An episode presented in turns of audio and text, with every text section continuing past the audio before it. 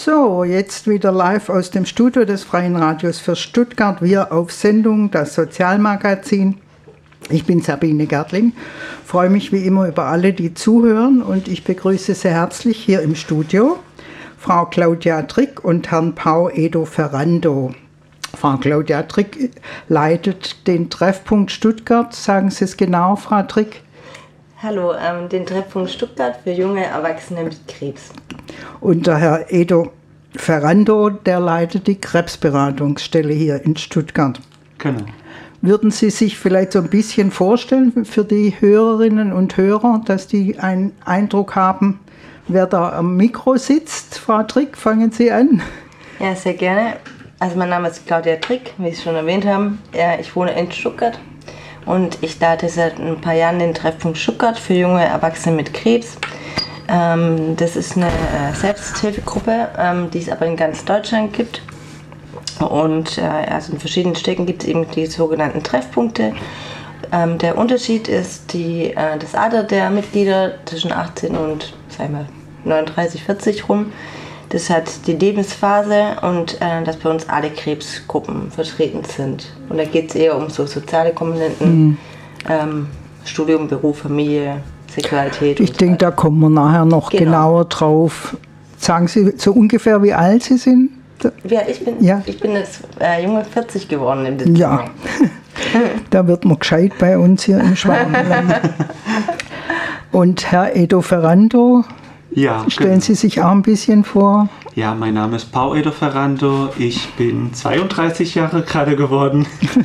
Ich bin Diplompsychologe, Psychonkologe und äh, bin seit 2020 in der Krebsberatungsstelle Stuttgart die ich seit äh, letztes ja, knapp zwei Jahren jetzt leite. Was ist denn ein Psychoonkologe?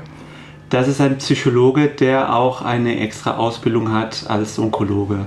Also ich bin kein Psychotherapeut, will ich auch klarstellen, aber ich habe auch diese zusätzliche Ausbildung, weil eine onkologische Erkrankung hat leider nicht nur körperliche Folgen, sondern auch psychische. Und da bin, sind wir auch spezialisiert, um äh, damit umzugehen. Heute in Wir auf Sendung geht es um Krebs. Am kommenden Sonntag ist der Weltkrebstag. Und deshalb haben wir uns mal vorgenommen, Diagnose Krebs, was dann?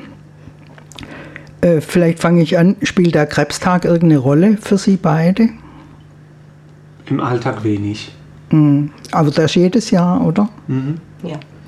Also es ist eine, für mich ist es eine Ausrede, um da ein bisschen mehr zu veröffentlichen, mehr so. Ja, sagen wir statt Ausrede lieber Anlass. Also es ist tatsächlich ja, so.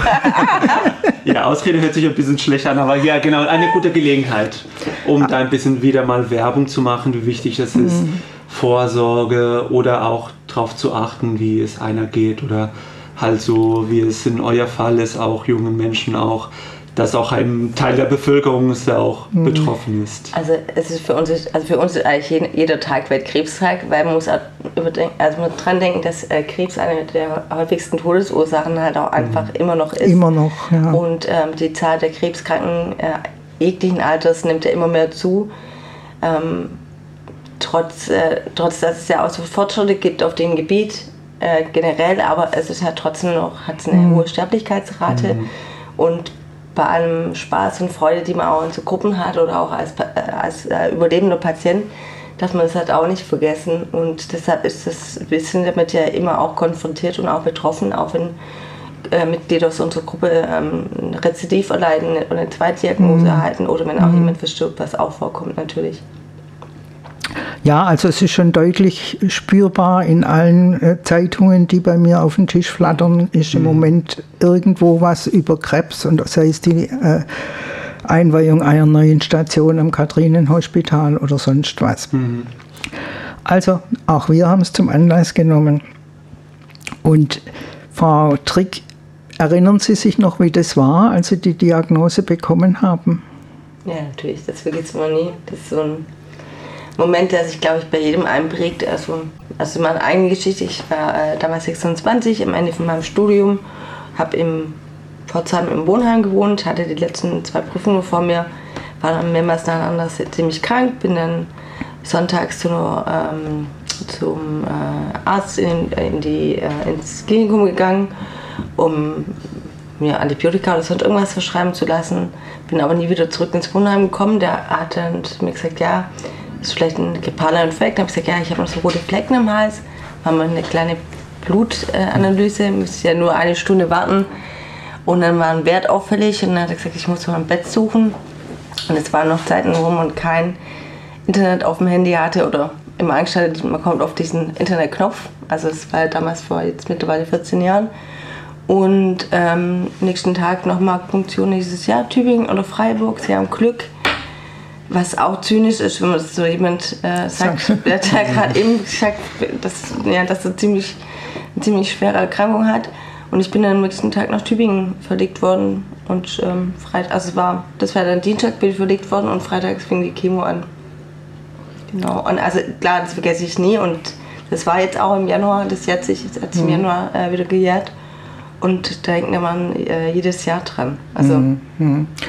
Und da war auch überhaupt kein, keine Wahlmöglichkeit. Sie sind da in die Klinik gekommen und diese Behandlung wurde mit Ihnen gemacht, oder wie? Ja, es war halt schon so weit fortgeschritten. Also da hat, ich hatte keine Wahl mehr. Ich hab, da hat man praktisch nur geschaut, ob ich irgendwelche Vorerkrankungen habe, äh, wie fit mein Körper ist. Und also da war, also ich hatte die besten Voraussetzungen halt, aber es war halt gleich klar, dass eigentlich eher schon fünf nach zwölf ist. Und man gucken musste, äh, ich hatte akute myeloische Leukämie und da gibt es ja auch verschiedene äh, Abstufungen und eine der schwersten Formen. Ähm, man hat gleich die äh, weltweite Spendersuche freigegeben.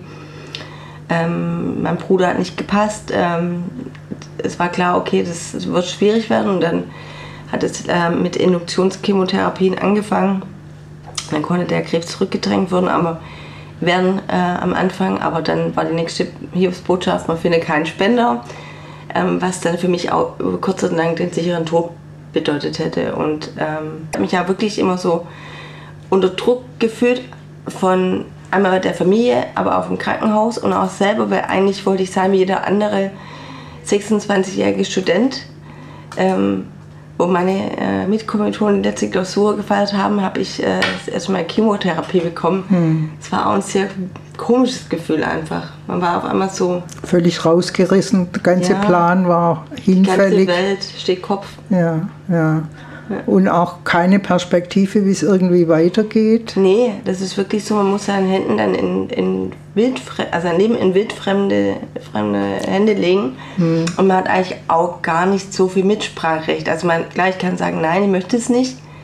Dann ist äh, sichere Tod die Konsequenz. Und natürlich habe ich dann versucht, äh, ein vorbildlicher Patient zu sein, wobei allen auch so ein Krankenhausalltag, ich denke, das kennt jeder, der mal im Krankenhaus war, auch an die Grenzen bringt. Weil man hat immer die romantische Vorstellung, dass man sich immer richtig ausschlafen kann im Krankenhaus oder so. Also es ist echt albern, aber so in den Filmen und so, dass da einmal am Tag jemand reinkommt, da steht da dauernd jemand im Zimmer und da kommt der Bücherwagen, dann muss- die Flasche gewechselt werden, dann kommt, der, was weiß ich, der Chefarzt mal kurz vorbei. Ähm, ja, und also so viel, man gibt auch zum Teil die Würde halt am Eingang ab. Das muss einem auch klar sein. Und nichts, da ist auch nichts so mit, ich gehe mal kurz in DM oder ähm, ich entscheide, was ich esse, wenn ich was essen kann. Generell Menschen, ich kann kaum Besuch äh, empfangen, weil jetzt gerade Grippe, äh, die Grippewelle zugeschlagen hat und äh, ich praktisch gerade äh, in der Phase bin, wo ich äh, bei jedem Schnupfen auch sterben könnte. Also Das heißt Ja. aber, um zu überleben, muss man das alles in Kauf nehmen. Da muss man klar, sich man dahin geben, in diese Mühle oder in diesen Ja, und ich glaube, Betrieb. ich glaube, das Wichtigste ist auch immer, ähm, ich bin generell ein Mensch, der das Glas immer halb voll sieht. Und das würde ich sagen, ist spielt so eine enorme Rolle, ähm, mit was für einer Sa also wie man an sowas rangeht. Natürlich kann ich da jetzt nur von mir sprechen und ich hatte nur eine Diagnose bisher und ich weiß natürlich auch nicht, wie ich jetzt reagieren würde bei einer Zweitdiagnose. Aber wenn ich aus der Zeit was mitgenommen habe, dann, dass es einfach sich auch nicht lohnt, über Vergangenes sich aufzuregen oder über Zukünftiges sich Sorgen zu machen, denn du hast den Moment jetzt und du musst halt da versuchen, das Beste draus zu machen im Rahmen deiner Möglichkeiten. Nur weil jemand irgendwie das sagt, hm, ob das was wird, weiß ich jetzt auch nicht und so, dann denke ich, ja gut, man, also weder er noch ich oder die andere Person mhm. kann auch nicht in die Zukunft schauen. Mhm. Jetzt versuchen wir es einmal einfach. Und ich habe wirklich, die haben, ich habe ich hab ja keine Schokolade gegessen, weil hätte ja sein können, dass irgendwie was verunreinigt wird und so. Da denke ich mir heute, habe ich das geschafft? Aber das ist ein kleines Beispiel. Ja, aber das sind ja. Sachen, also wenn die gesagt haben, mach, mach jeden Tag einen Handstand, hätte ich jeden Tag einen Handstand gemacht. Weil man merkt dann, wenn man das auf einmal auf so wenig reduziert ist und das eigene Leben hängt an so einem seidenen Faden, dann würde man alles tun, um zu überleben. Und irgendwann wurde dann ein Spender gefunden? Ja, also irgendwann war es dann so, ähm, mein Bruder hat wie gesagt nicht gepasst. Dann haben sie gesagt, man kann noch eine Haploidspende machen. Das ist ähm, praktisch, äh, wenn es jemand, also gerade Geschwisterkinder, vollwertige Geschwisterkinder, das heißt von der gleichen Mutter, gleicher Vater, die haben halt 50 Prozent der HLA-Merkmale sind gleich. Aber das, was, das ist in Tübingen, haben sie es damals erfunden, in mhm. Anführungszeichen. Mhm. Und das machen sie auch, aber das war halt damals so mit sehr großem Risiko verbunden. Und ich bin aus diesem Gespräch rausgegangen und habe gedacht, okay, das können wir eigentlich gleich lassen. Also da war ich echt auch, da hatte ich so den Durchstreck, wo ich dachte. Hm. und dann war ich ähm, auch nochmal wieder eine Woche im Krankenhaus. Ich durfte einmal für ein paar Tage heim und dann war ich wieder im Krankenhaus wegen dem Infekt und wollte eigentlich fragen, wann ich heim kann. Und dann hat die Ärztin zu mir gesagt, Patrick, das ist unglaublich. Äh, sie haben einen neuen Termin, wir haben Spender für Sie gefunden. Und es war unglaublich. Also ich habe geheult vor Freude, aber auch die ganze Station hat sich so mitgefreut. Die haben so richtig mhm. mitgefiebert. Das ist so, das ist ja heute, ich denke dann heute dran, das war so unglaublich einfach. Und meine Familie wusste es schon, weil sie meinem Bruder ja abgesagt haben zur Haploidspende, aber die durften das mir nicht sagen, bevor die Spenderin, was nach, es war eine Spenderin, fest zugesagt hatte. Das war, das war besser, glaube ich, als jeder Rausch oder so sein könnte, mhm. weil das war einfach so ein mhm. Hochgefühl in der dunklen Zeit dann einfach auch. Und das war dann wirklich so, okay, jetzt. War eine Chance, aber war dann trotzdem auch nochmal eine harte Zeit, nehme ja. ich an. Es war, ähm, also es war jede Krebserkrankung für sich ist wirklich schlimm. Und ich kann ja jetzt nur von meiner reden, aber die Zeit auf dieser Intensivstation zur Vorbereitung auf die Transplantation, das war nochmal ein ganz anderes Level. Auch einfach, mhm. weil man ist ja, also wie gesagt, auf so einer Intensivstation in einem Einzelzimmer, ähm, wo praktisch auch immer die Luft zirkuliert, ausgetauscht wird. Man ist in so einer ähm, Leine in Anführungszeichen angeschlossen, der an so einen riesen Christbaumständer. Die Krebspatienten unter uns wissen ja, was ein Christbaumständer ist, da wo die ganzen Infusionen und so weiter drangehängt werden und ähm, Antibiot äh, die Antibiosen und so weiter. Und man ist da 24-7 eigentlich dran angeschlossen. Dann äh, habe ich nochmal eine ähm, Intensivchemotherapie bekommen, Bestrahlung. Nach der ersten Bestrahlung ähm, bin ich im sind wir dann zusammengeklappt und habe gedacht, ich sterbe jetzt nur zwei Tage vor der Transplantation. War, ich habe keine Luft mehr bekommen, ich habe auf die Ganzkörperbestrahlung so extrem schlimm äh, reagiert. Und ab da hieß dann mittags, zur zweiten. Und ich habe gedacht, wie können die so sicher sein, dass es, also ich war einfach so 24-7 so eingespannt und auf der einen Seite so erschöpfend, so müde, weil ja dann das Knochenmark zerstört wird, das eigene. Daher auch die Bestrahlung und dann noch ein Antikörper. Und als dann der Pfleger damals reinkam und diesen kleinen Blutbeutel in der Hand hatte, wird das in die Stammzellen drin gewesen und mir den anhängt und so ganz langsam läuft es über diese ewig lange Leine in meinen Körper, war ich so erschöpft praktisch, dass ich eigentlich nur noch schlafen können. Aber es war ja so spannend eigentlich, aber ich war halt so, ich war mhm. einfach so platt, weil jegliches Leben war aus mir draußen. Ich war nur noch eine aufgedunsene Hülle von mir selber, weil ich das für die Cortison, aber halt, ich hatte alle Haare verloren. Und das war auch gar nicht Schlimmste, aber ich hatte alle Haare halt einfach verloren. Meine Haut war äh, rot. Ich, es, mir geht es einfach, mir mhm. war es 24-7 schlecht, Migräne, hatte Knochenschmerzen. Also es gab so viele Sachen, die so schlimm waren, aber dann war ja trotzdem noch die Hoffnung da. Ähm, ja. Und die hat sie dann getragen. Dabei, mhm. ja. Und natürlich auch die Unterstützung meiner Familie und meines ja. Freundes damals und so. Es waren nicht so viele Leute, die mich besuchen konnten, aber da war ich, äh, auch mit 26 war ich froh, wenn meine Mutter einfach mal da war und einfach nur im Zimmer war mit mir einfach ein bisschen geschlafen hat oder so. Mhm. Ja. Wir auf Sendung im Freien Radio für Stuttgart zu Gast im Studio Claudia Trick vom Treffpunkt Stuttgart für junge Erwachsene mit Krebs und Paul Edo Ferrando von der Krebsberatungsstelle Stuttgart. Herr Edo Ferrando, wenn die Leute zu Ihnen kommen, ist das dann eine ähnliche Situation oder kommen die nach der Behandlung oder wann kommen die denn zu Ihnen? Also grundsätzlich kann man bei uns kommen mit einer Diagnose, frisch diagnostiziert oder auch was interessant ist und ich glaube, das passiert, würde ich jetzt ahnen, äh, eher bei jüngeren äh, Menschen, da sie kommen nach einer Behandlung, also abgeschlossene Behandlung, alles gut, aber die merken nach zwei Jahren und so, dass auch wenn es körperlich einigermaßen alles gut läuft, irgendwie klappt da was nicht. Und da habe ich schon ein paar Patienten gehabt, die, mehr, die gesagt haben, die Welt hat sich da geändert. Ich, wollte, ich dachte, ich kann das in einer Schublade verstecken und das vergessen und vergisst man nicht. Es hat sich da was geändert. Aber grundsätzlich kann man bei uns kommen, eben. Auch manchmal kommen Menschen mit einem Verdacht und wenn sich das es ist sehr selten, die meisten Menschen kommen während der Behandlung. Hm. Und was können Sie den Menschen dann bieten? Erstmal Begleitung. Wir begleiten die Menschen ohne jetzt eine bestimmte Einschränkung äh, von Termine und so. Äh, wir sind flexibel und sehr niederschwellig. Ähm. Begleitung heißt jetzt in dem Fall, Sie hören zu? Ja, genau. Also erstmal, dass die Menschen ankommen zu uns. Man muss jetzt nicht unbedingt einen bestimmten Anliegen haben oder ich brauche diesen Auftrag zu tun. Wir lassen, dass die Menschen kommen und manchmal ist es tatsächlich so, dass man so überfordert ist, dass man nicht weiß, was man braucht. Mhm. Und in diesem Moment ist es besser, ähm, ja, zu reden, anzukommen, was ist jetzt so ihre Situation und durch das Gespräch und so ergibt sich schon vieles. Und manchmal haben ganz bestimmte Aufträge und da, vielleicht glaube ich, ist mehr so Ihre Frage, da machen wir auch psychologische Beratung, also psychologisch mhm. genauer gesagt ähm, und sozialrechtlich. Psychologisch bedeutet halt dieser Umgang mit der Erkrankung und die Nachfolgen, ähm, zu verstehen auch alle die Gefühle, die entstehen können, akzeptieren, was man oder der Prozess zur, zur Akzeptanz von alles, was sich geändert hat. Ähm, und auch eine neue Situation. Es gibt glücklicherweise Menschen, die sagen wir so ein großer Abschnitt in ihres Lebens ist und dann können weitermachen. Es gibt Menschen, wo sich das vieles geändert hat. Oder es gibt Menschen auch, die halt die Lebens, wo die Lebensperspektive kurz ist und auch mhm. damit umzugehen, ist es wichtig. Und das alles können wir anbieten. Also auch Gespräche über den Tod zum mhm. Beispiel. Mhm. Ja.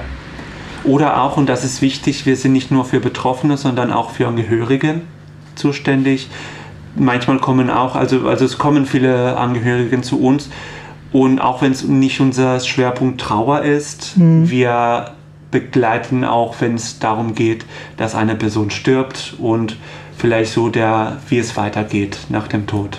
Aber wenn ich es jetzt richtig verstanden habe, also Sie weisen jetzt nicht Wege in die Medizin, in unterschiedliche mhm. Behandlungen, das ist nicht Ihr Job, nee. sondern die psychische Begleitung eher. Genau, ja. Oder die ja. Lebensgestaltung. Oder? Genau, ja. ja.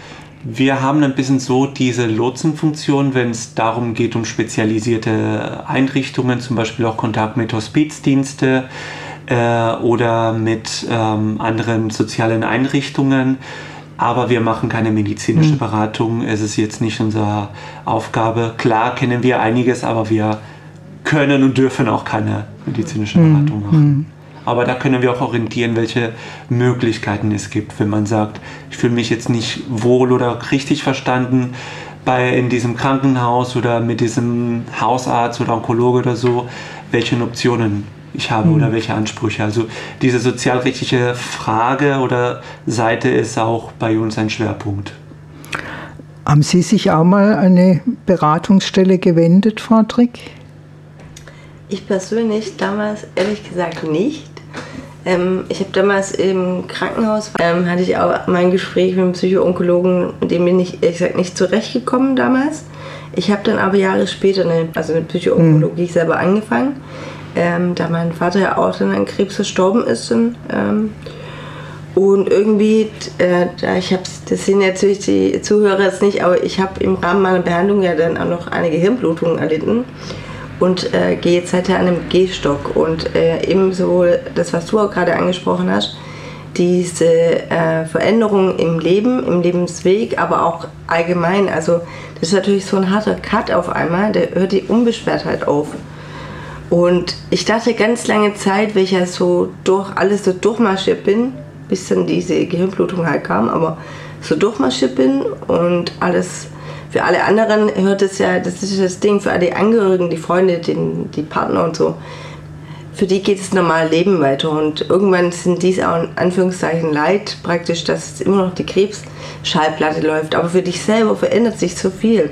Und irgendwie gehörst du dann nicht mehr so richtig in diese Welt, also es ist manchmal schwer zu erklären, aber ich mhm. bin, deine Welt hat ja kurz angehalten und jetzt ist jetzt so ein bisschen aus dem Takt und man muss sich da wieder finden, aber man merkt auch selber, dass dieses, jetzt handle ich die Therapie kurz ab und dann steige ich nachher einfach wieder in mein Leben ein. Das ist halt leider nicht so.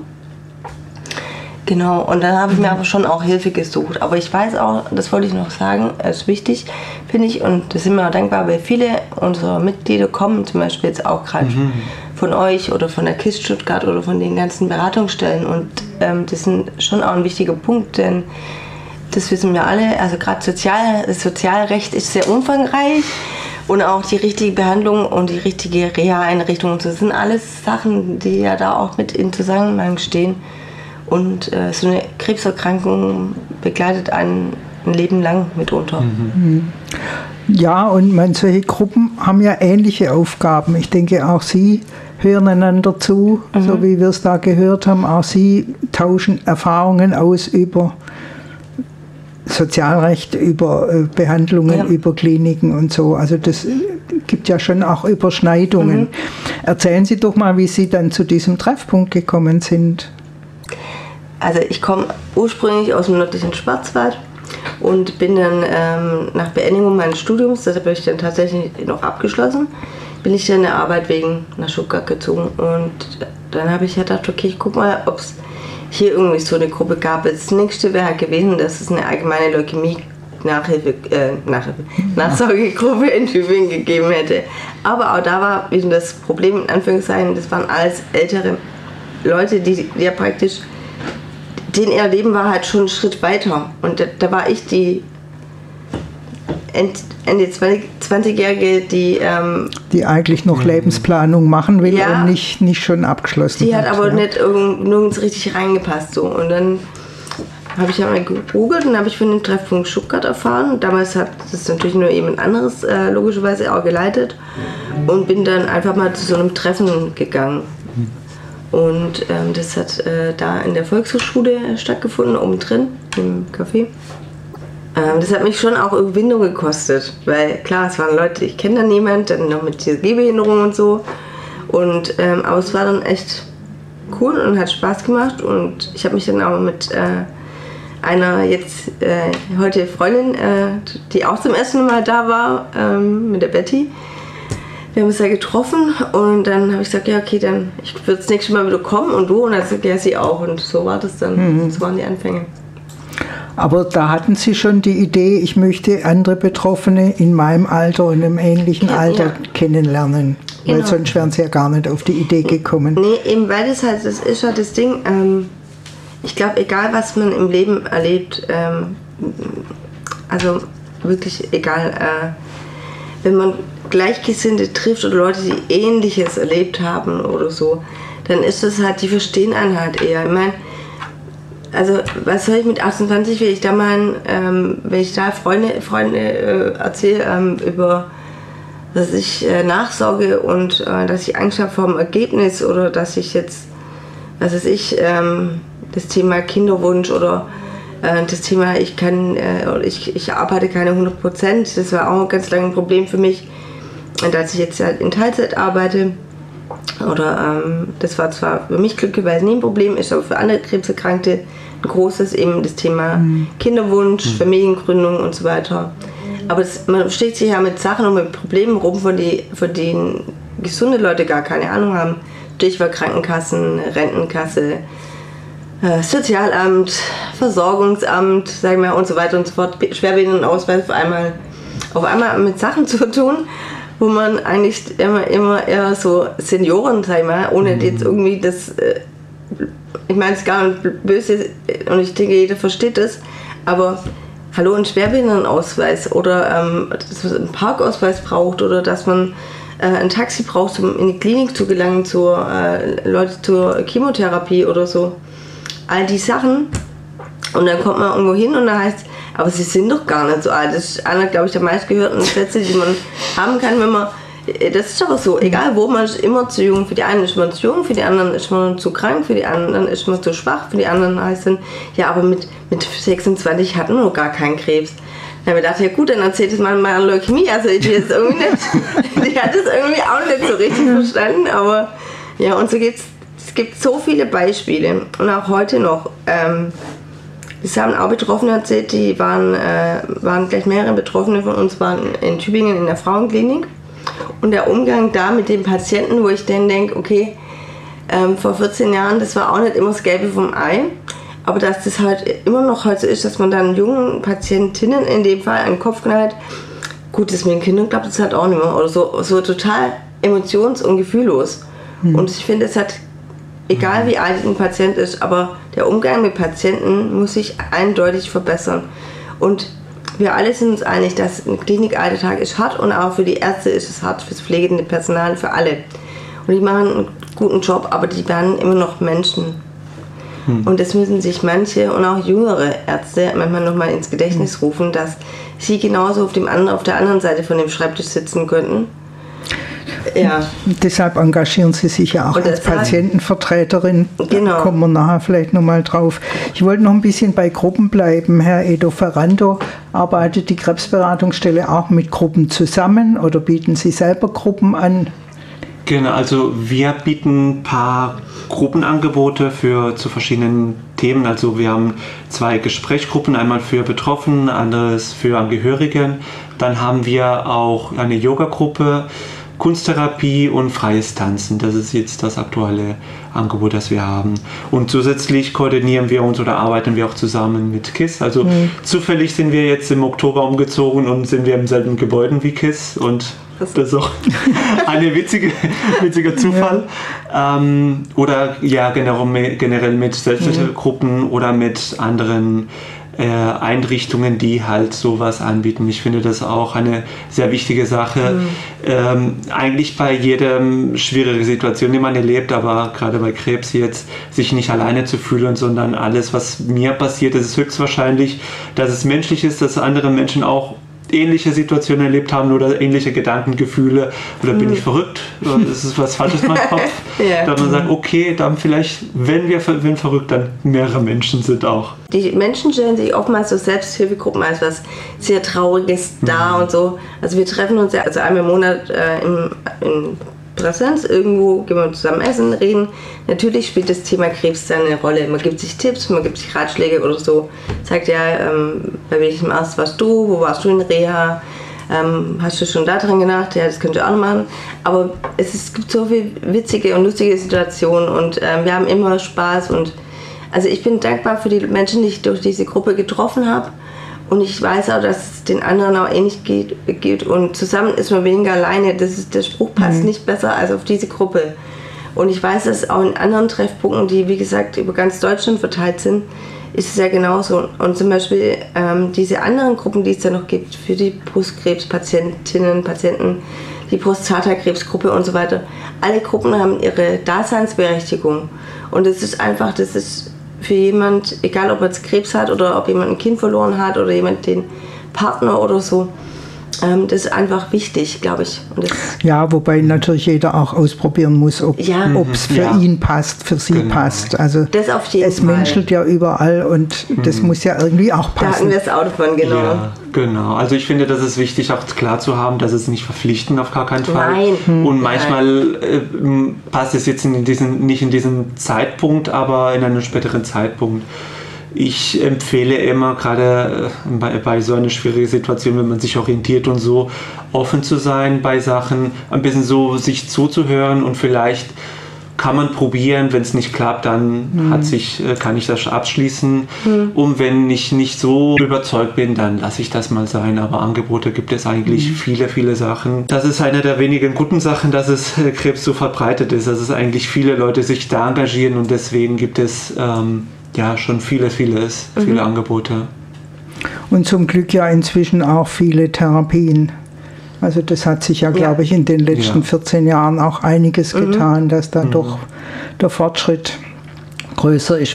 Herr Ferrando, Sie beraten ja auch Angehörige. Mhm. Ich stelle mir die Rolle etwas schwierig vor. Was können Angehörige, was können sie auch nicht? Wo müssen Sie vielleicht auch sagen, äh, ich bin überfordert?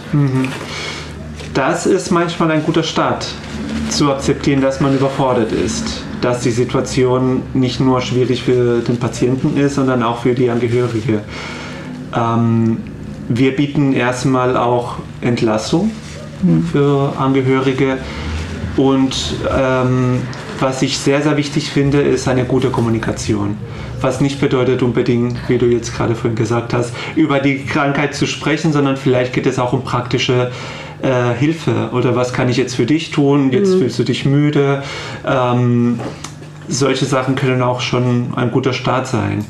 Und ja, leider kann man vielleicht nicht alles verstehen, was bei einem anderen im Kopf geht, aber gerade deswegen ist es okay. Ähm, ich kann es nicht komplett nachvollziehen, aber ich verstehe oder ich, ähm, ich glaube das, was, für, äh, was kann ich für dich tun, trotz allem. Und ja, so würde ich sagen, so ein Balance zu finden zwischen für die Person da sein, aber äh, gleichzeitig auch Raum zu lassen.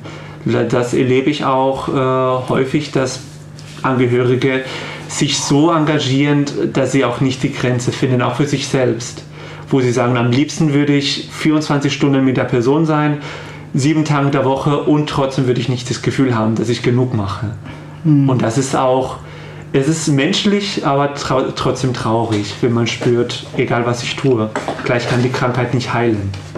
Und das ist schwer. Ich kann mir auch vorstellen, also ich weiß es mhm. ja auch nicht, ich bin ja nicht betroffen, aber Krebs spielt eine große Rolle jetzt in diesem Familienleben, aber es darf ja nicht die alleinige Rolle sein. Es muss ja auch noch wie ein Leben mhm. neben dem Krebs geben, oder? Ja, natürlich. Und dass man das wieder mhm. irgendwie zum Blühen bringen kann oder zum.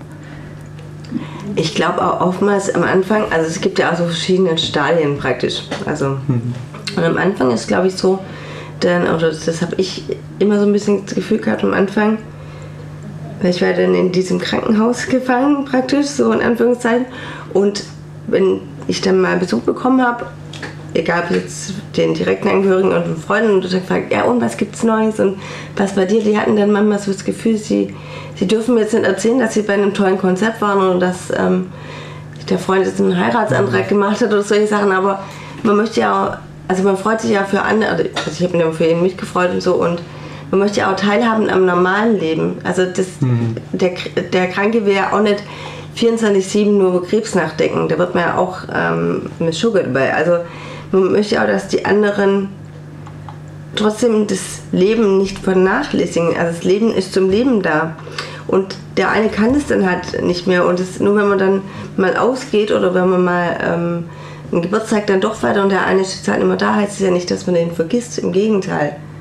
Aber ähm, das, das geht ja gar nicht. Vor allem, man braucht, jeder braucht ja auch seine Kraftreserven für sich selbst. Ähm, was bei mir zum Beispiel immer das Problem war, dann hatte ich das Gefühl, ich muss dann immer die gut gelaunte, die ähm, hoffnungsvolle und die ähm, das wird ah, das wird schon wieder mhm. das gar kein das, das klappt auf jeden Fall ich war immer die Claudi und es hat mich so viel Kraft und Anstrengung gekostet also gerade bei meinem ähm, Papa war das damals immer sehr schwierig. Manchmal hatte ich so rückblickend auch das Gefühl, dass ich, dass ich ihn immer so ein bisschen sein Cheerleader sein musste, wobei ich das eigentlich manchmal eher andersrum gebraucht hätte. Also, also so das Gefühl, ich habe jetzt durch meinen Krebs so viel äh, Schwierigkeiten in die Familie gebracht, jetzt muss ich die nee. optimistische sein. Also ich hatte, er hatte natürlich Angst, dass ja. seine Tochter stirbt, man zu Recht, aber ähm, ich muss sagen, äh, zeigen, dass mir gut, dass mir es gut geht, dass mir diese Behandlung mhm. jetzt überhaupt nichts ausmacht. Das ist, es verläuft auf jeden Fall gut, aber ich hatte ja auch einen schlechten Tag. Ich mhm. lag auch lang äh, nachts, ich hatte auch Angst vor dem Sterben. Aber ich hatte da irgendwie niemanden, mit dem ich so richtig in dieser Akutsituation reden konnte, mhm. wie der von dem psychoonkologischen Dienst äh, damals.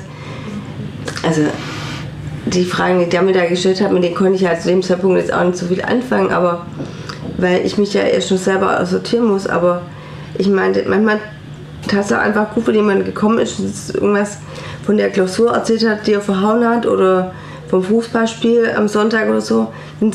dass so ein bisschen, auch wenn man im Alltag nicht direkt teilnehmen kann, aber halt schon irgendwie dabei ist. Das mhm. tut manchmal mehr gut, ja. als wenn es jetzt immer nur um Krebs geht und wie geht's da und wie sind die mhm. Blutwerte und so.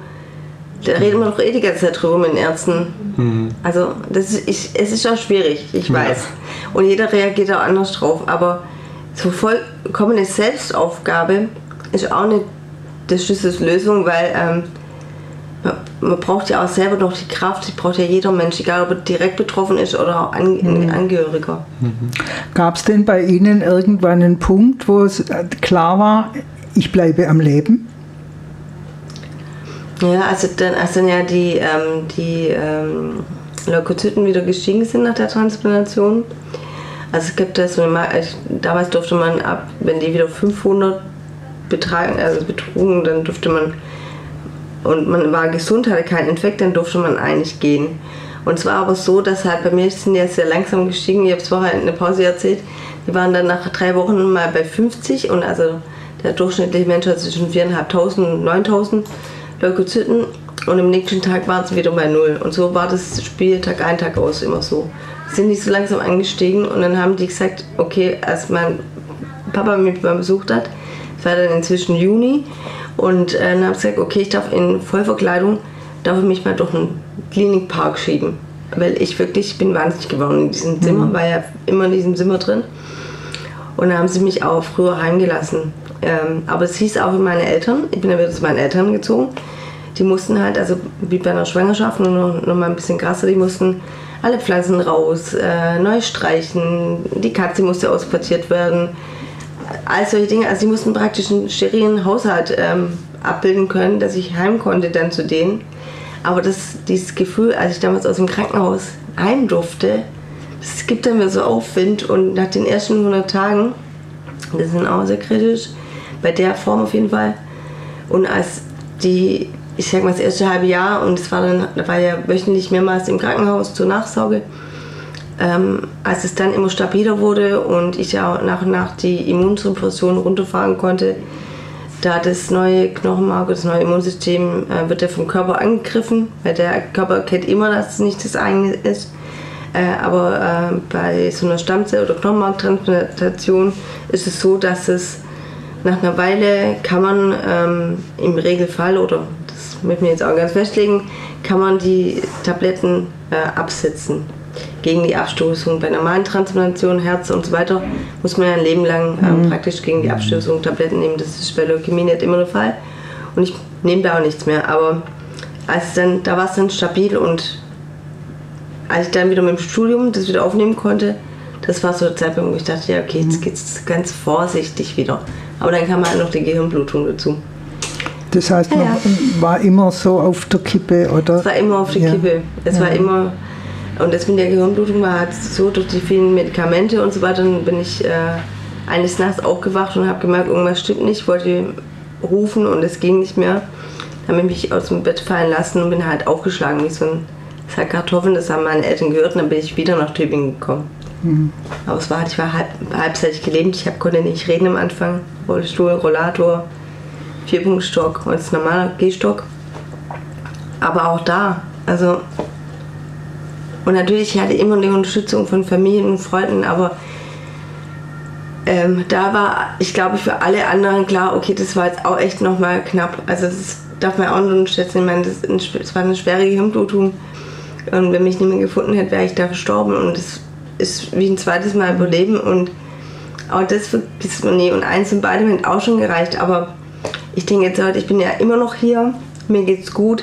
Ich kann das machen, was ich machen möchte, größtenteils. Und es ist immer wichtig, dass man Hoffnung hat, sag ich mal, egal wie dunkel die Situation ist. Wie ist denn die Krebsberatungsstelle organisiert? Wer ist der Träger? Wer arbeitet da ja. mit? Unser Träger ist der Krebsverband Baden-Württemberg. Die sitzen an der Renten, Deutscher Rentenversicherung, da oben im Freiberg. Und ähm, wir sind eigentlich ein kleines Team. Wir sind sieben Menschen insgesamt zwei Assistenzkräfte und dann ein, äh, fünf Beraterinnen sind wir insgesamt. äh, zwischen Psychoonkologen und Sozial also mhm. also Psychologen und Sozialpädagoginnen. Das ist eigentlich unser Team. Und wie finanziert sich diese Stelle? Ähm, hauptsächlich durch die Krankenkassen, die äh, tragen 80 Prozent von unseren Kosten als Mitarbeiterkosten und äh, von Sachkosten auch einen großen Teil. Und ähm, dann Amen. der Stadt Stuttgart auch mhm. und äh, auch von unser Träger. Die finanzieren auch den Rest.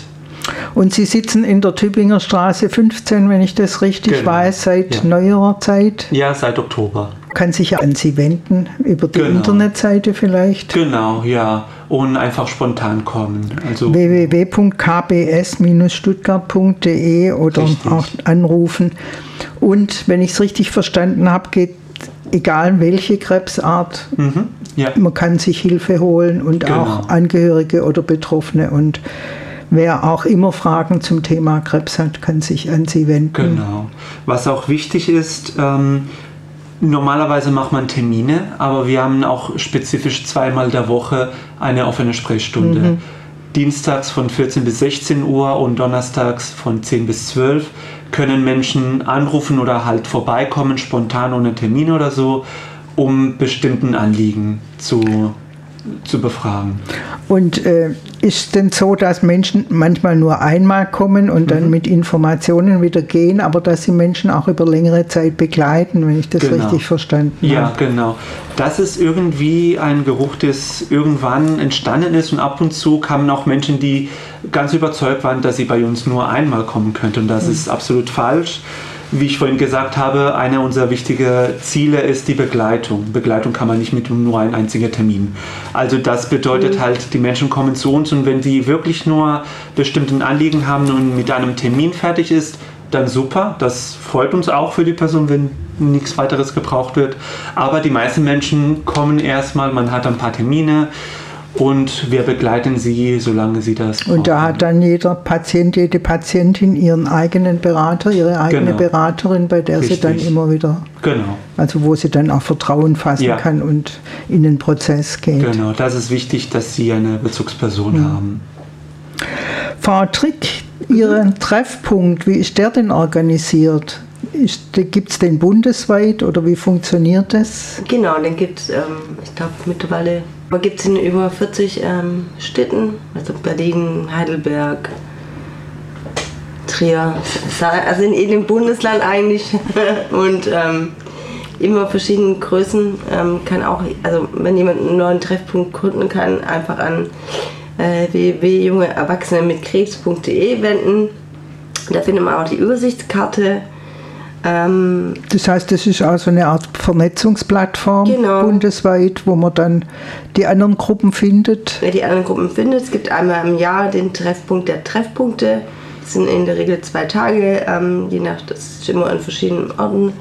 Da treffen sich dann, äh, trifft sich, also muss ich vorher natürlich anmelden, aber da treffen sich dann äh, Mitglieder, ähm, nicht nur die Leute, die die Gruppen leiten, auch Gruppenmitglieder ganz normal kann man sich treffen. Da gibt es dann Veranstaltungen zu verschiedenen Themen, Workshops ähm, und einfach auch der Austausch.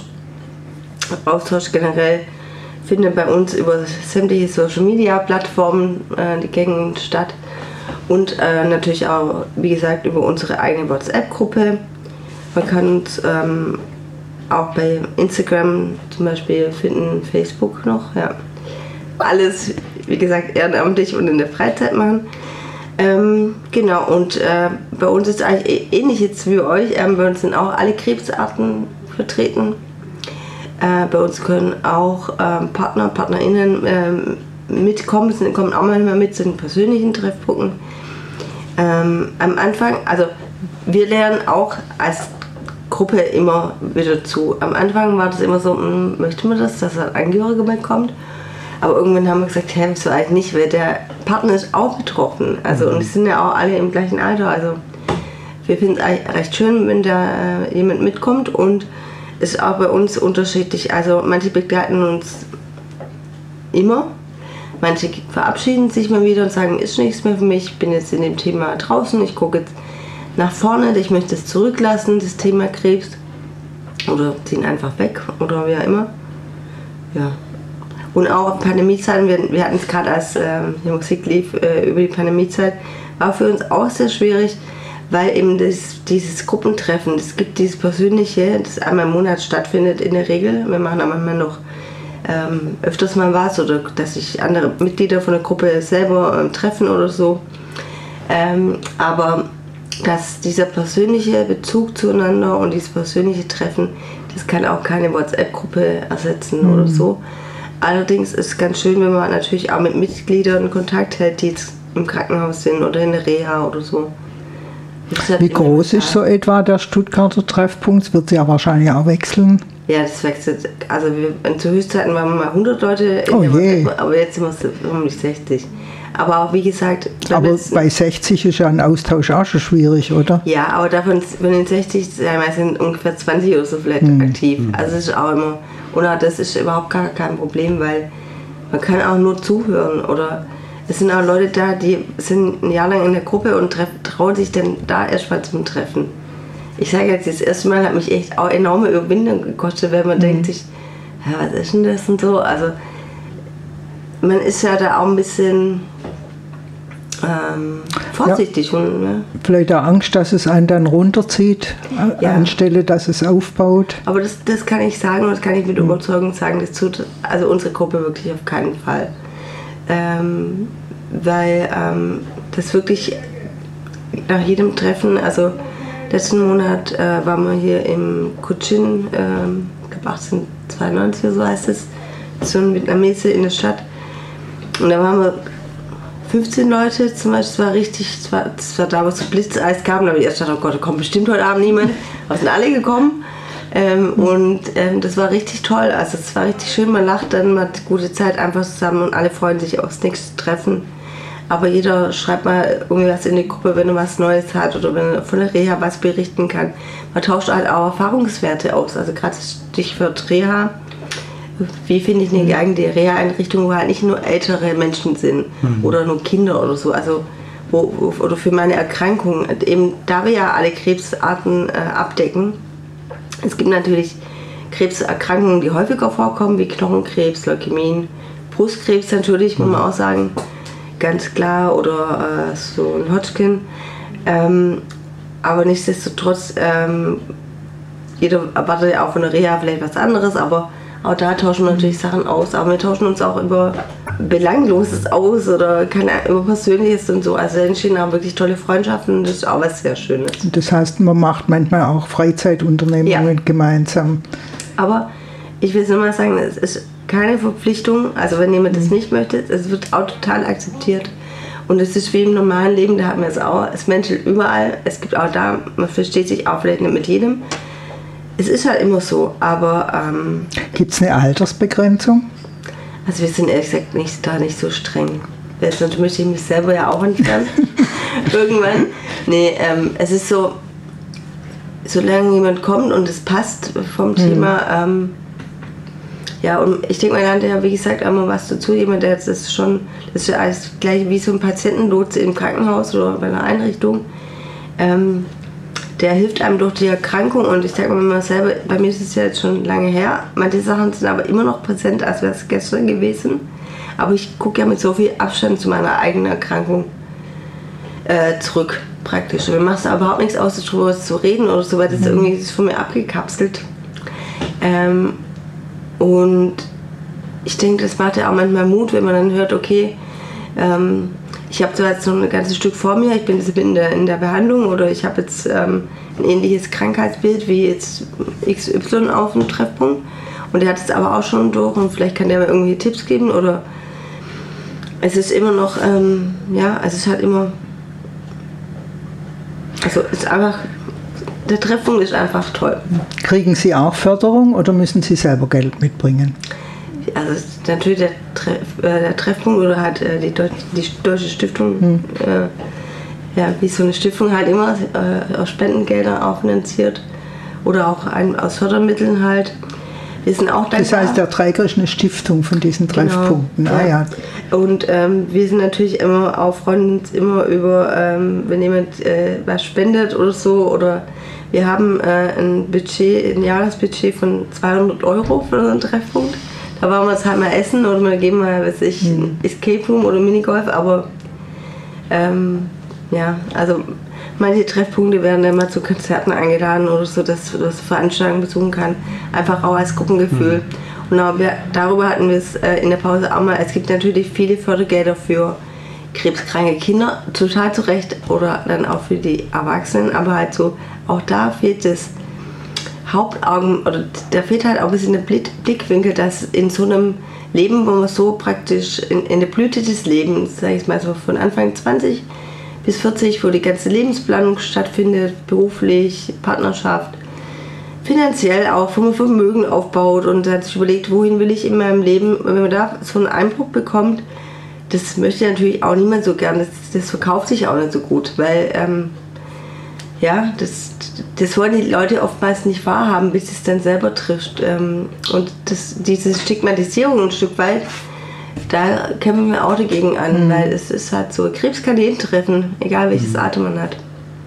Aber deshalb haben wir vorher ja schon mal kurz drüber geredet. Also Sie engagieren sich bei diesem Treffpunkt, Sie leiten den auch, aber Sie engagieren sich ja auch als Patientenvertretung, Ja. um da Verbesserungen zu erwirken. Wie weit äh, haben Sie da Einfluss? Ähm, also ich bin äh, Patientenvertreterin in der Uniklinik Tübingen, im dritten Jahr jetzt.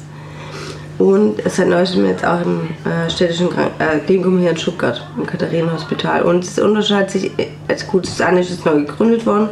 In Tübingen ist es so, im CCC ähm, auf jeden Fall ähm, Einfluss, man hat schon Einfluss darauf oder man, ähm, man begleitet auch Studien natürlich, was ja auch eine Einflussnahme ist, dass man halt sein Go gibt für eine Studie, natürlich, wenn die vorgeschlagen wird und ich finde die jetzt aus persönlicher Erfahrung finde ich, dass das eine gute Sache wäre. Natürlich sind ja die Ärzte die Experten, aber andererseits habe ich ja die Patientensicht. Ähm, was wir aber auch zum Beispiel jetzt machen, dass wir, ähm, ich war selber im Dezember in einer Vorlesung im ersten Semester von äh, Medizinstudenten und habe äh, die Patientensicht halt auch dargestellt, was ist halt wichtig, Das halte ich für ganz worauf wichtig. worauf man Ja. eingehen sollte, was man vielleicht eher vermeiden sollte. Dass Und- angehende Mediziner und Medizinerinnen Genau. da anderes Gespür dafür kriegen Ja. für den Umgang mit Patientinnen und Einfach, Patienten. einfach auch, wie man Diagnosen mitteilt oder wie man auch Sachen sagt zu einem. Also ein Beispiel aus meiner eigenen Erkrankung war, damals, äh, ich war in Pforzheim im Krankenhaus und dann haben die am nächsten Tag, als die reinkamen morgens nach dieser Knochenmarkpunktion, gesagt haben, ja, also um es kurz zu machen, sie haben Leukämie, aber sie haben ja Glück, weil Freiburg und Tübingen haben beide Plätze für sie und dann muss ich überlegen, die erzählen mir gerade, ich habe eine lebensbedrohliche Krebserkrankung, aber ich habe doch Glück. Und ähm, das, das war einfach oder, und das nächste war dann, wir haben gesehen, sie sind nicht von hier. Habe ich gesagt, ja, meine Eltern sind auf dem Weg ähm, nach Pforzheim. Ja, wollen Sie denen denn nicht lieber selber sagen? Und ich habe es auch selber gar nicht begriffen, weil ich hatte es ja vor zwei Minuten Ja. gesagt bekommen. Ähm, ich, und habe gesagt, nee, stimmt nicht. Also, und es war halt so, Sprache, es ist egal, ob es jetzt um Krebs geht, aber generell Sprache macht zu viel.